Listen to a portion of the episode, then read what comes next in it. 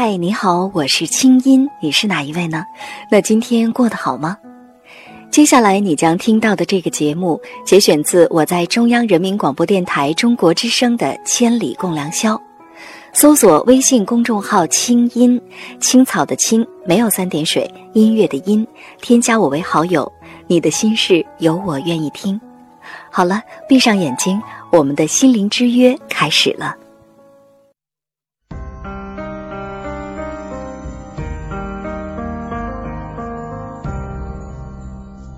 每一次仰望星空，是为了追问心灵的方向；每一次深夜守候，是为了追寻真情的温暖；每一次静静聆听，是为了追逐梦想的真谛；每一次悉心梳理，是为了追赶幸福的样子。在爱的路上，在爱的路上，我们都是我们都是追梦的孩子。这个夜晚，让心灵发光。千里共良宵，听清音。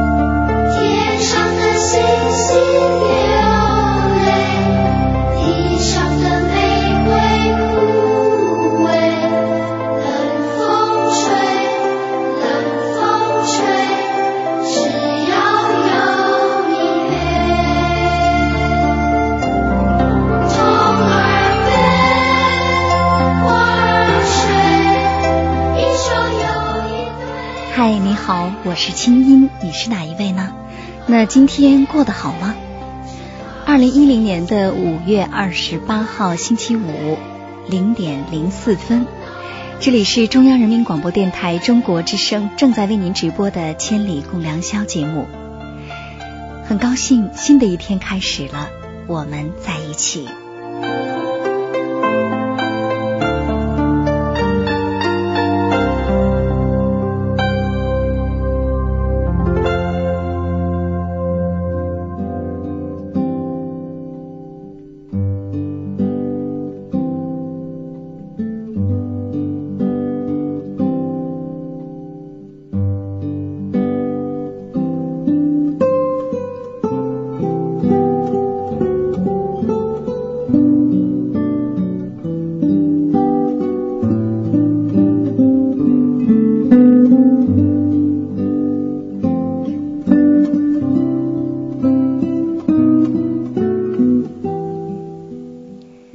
北京时间零点零五分。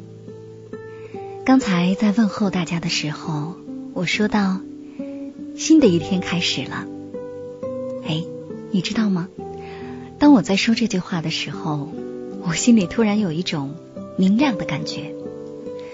虽然是在晚上，但是我会觉得，昨天那个刚刚过去的昨天，不管它发生了什么，它已经过去了，我们又迎来了新的一天，一切都还有机会可以重新开始，不是吗？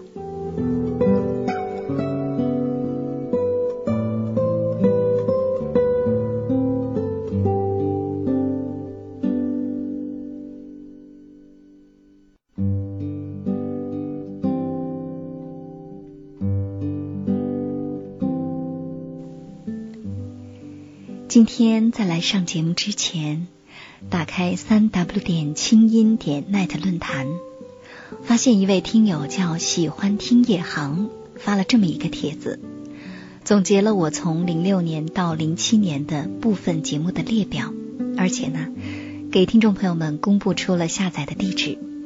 嗯，我试着打开下载了一下，发现确实有的节目呢不太全。可是啊，零六年到零七年，我所做过的一些我印象深刻的节目，几乎都在上面。真的看到曾经做过的那些节目的名字，以列表的形式被这位听友罗列出来，心里真的觉得特别的感动。真的谢谢你。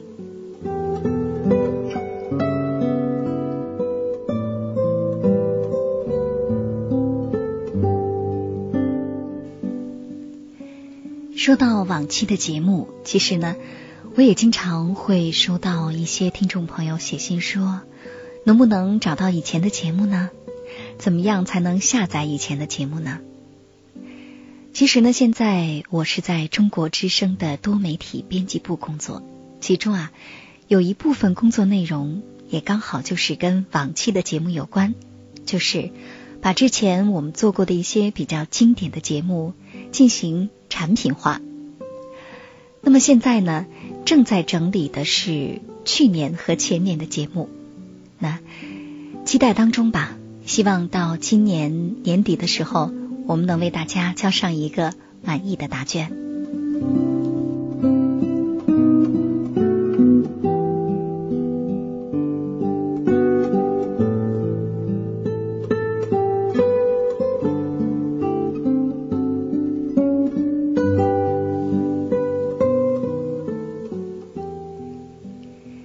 上周的时候呢，我收到一封电子邮件，呃，确切的说是这封邮件的标题吸引了我。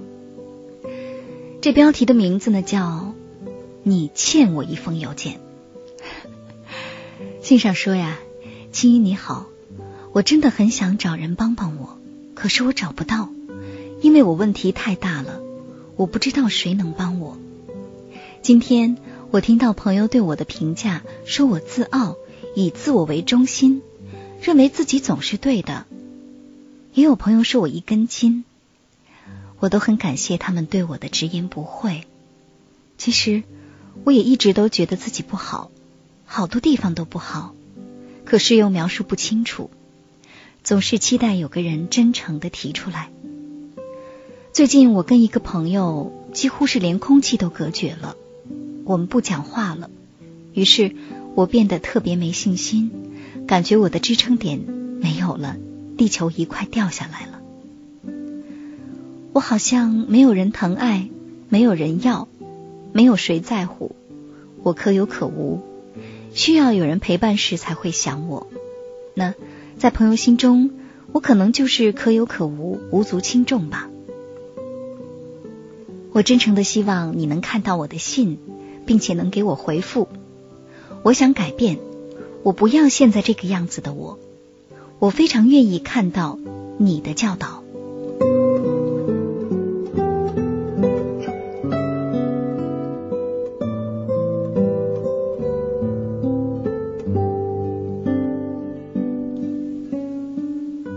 嗯，这位朋友，首先呢，我非常的谢谢你给我写这封信。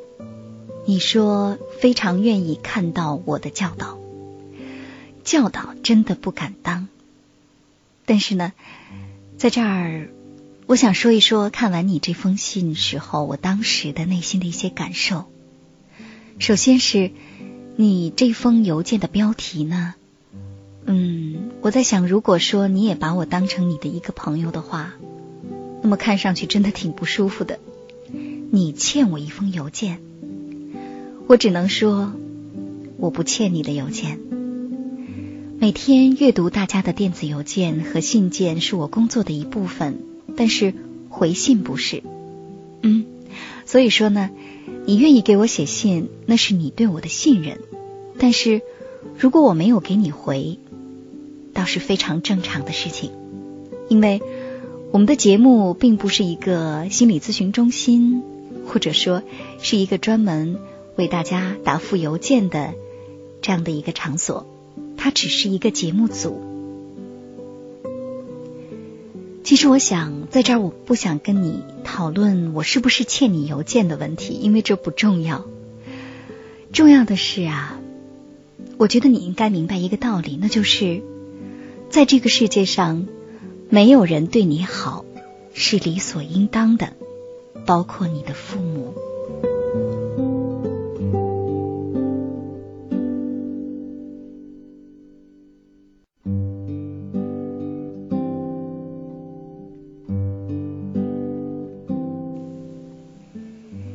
在信上呢写了一大串儿自己特别没信心的话，比如说我没有人疼爱，没有人要，没有谁在乎，我可有可无，需要有人陪伴时，别人才会想起我，在朋友心中我无足轻重。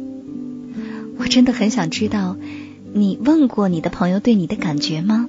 嗯，就是不是那种道听途说或者听别人悄悄议论。而是你真诚的和别人交流一下，问一问别人到底对你是什么样的感觉。再有呢，就是我想啊，其实你也可以站在另外一个角度来看一看平时的自己。有这么三个问题，问问自己吧。第一就是，你是一个做事从来不考虑别人感受的人吗？比如说。跟朋友在一起，可能朋友的行为并没有怎么影响你，只是他喜欢那么做，但是你不喜欢。这个时候，你是能够接纳他跟你的不同，不去管他，忍受，还是说你会直言不讳的告诉他说：“我不喜欢你这样，尽管其实别人并没有妨碍你。”第二个问题就是，想想看你跟朋友们说话的时候，嗯，通常是你说的多呢，还是你听的多呢？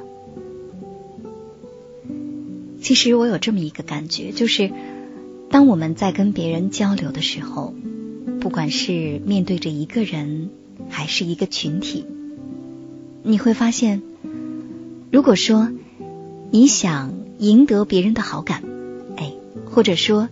至少向别人显示出你关心别人的这样的诚意的话，那么如果说把我们说话的这样的一个空间当成一个物理空间来划分，想想看，你的话语占了多大的部分？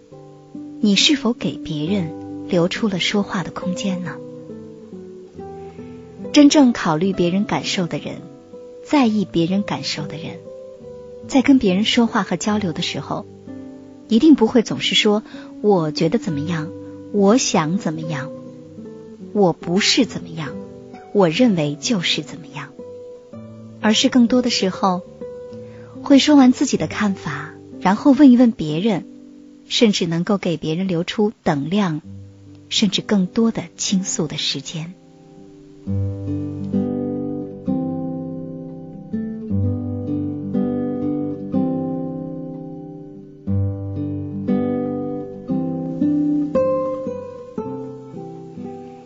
那么第三个问题呢，就是想想看，当你遇到矛盾的时候，嗯，当你跟别人发生冲突的时候，你是只站在自己的角度想问题，越想越觉得自己委屈，越想越觉得自己对呢，还是说真的能够设身处地的替别人想想，如果你是他，我们经常也会听到有朋友说。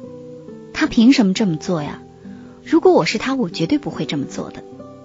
其实，每当我们这么说的时候，恰恰是因为我们没有把自己当成他，而是站在他的对立面。如果说你能考虑到当时他跟你发生冲突和矛盾的时候的心态，之前他经历过什么，在跟你发生冲突的时候，是否他刚刚好正在生气，或者？按照他的思维逻辑，而不是按照你的思维逻辑，他对这个事儿是否跟你想的不一样？你是否真的认真的了解过呢？以上这三个问题可以好好的问问自己。你在信上说，嗯，你说你想改变，不想要现在这个样子的自己。其实。如果说你真的是想改变的话，嗯，那我想首先你需要把你这封邮件的标题改一下，那就是不是你欠我一封邮件，而是你能给我回封信吗？哎，这样是不是更温和一些呢？其实，我想可能这就是对你身边的朋友的一个态度，就是要有最起码的尊重。如果你真想改变你跟别人交往的方式的话，想改变那种别人觉得你很自傲、以自我为中心的这样的观感的话，那改变就首先要从欣赏别人开始。记得我在上高中的时候，当时住校，嗯，因为不习惯集体生活，经常回家会跟妈妈抱怨。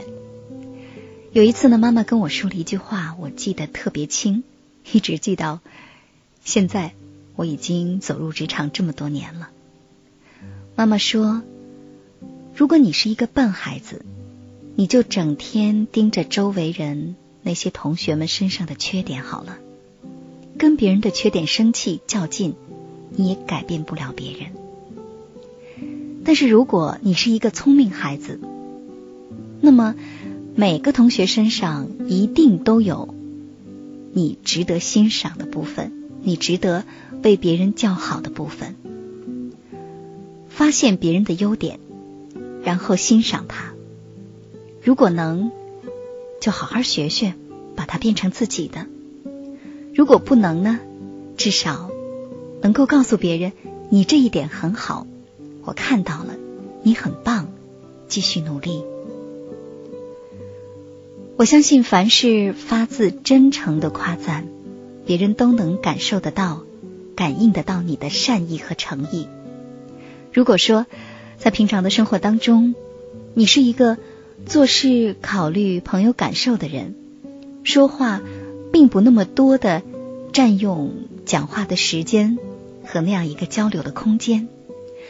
遇到矛盾，不是只站在自己的角度想问题，而且学会去欣赏身边的每一个人。那么，你怎么会没有朋友呢？怎么会不招人喜欢呢？怎么会可有可无呢？我相信，一定不会的。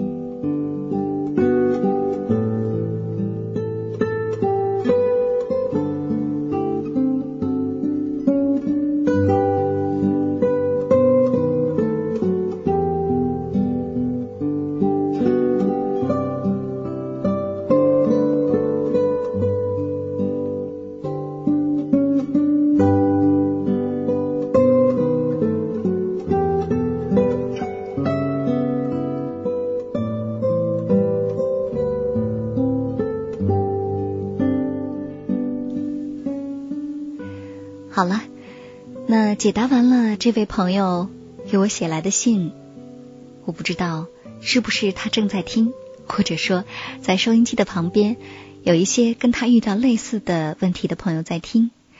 希望我的分享和交流让你觉得，嗯，其中的至少有一两句话是能让你引起一些思考的。希望是这样吧。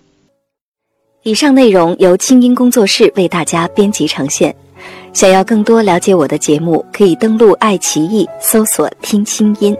好了，祝你好心情，我们下次见。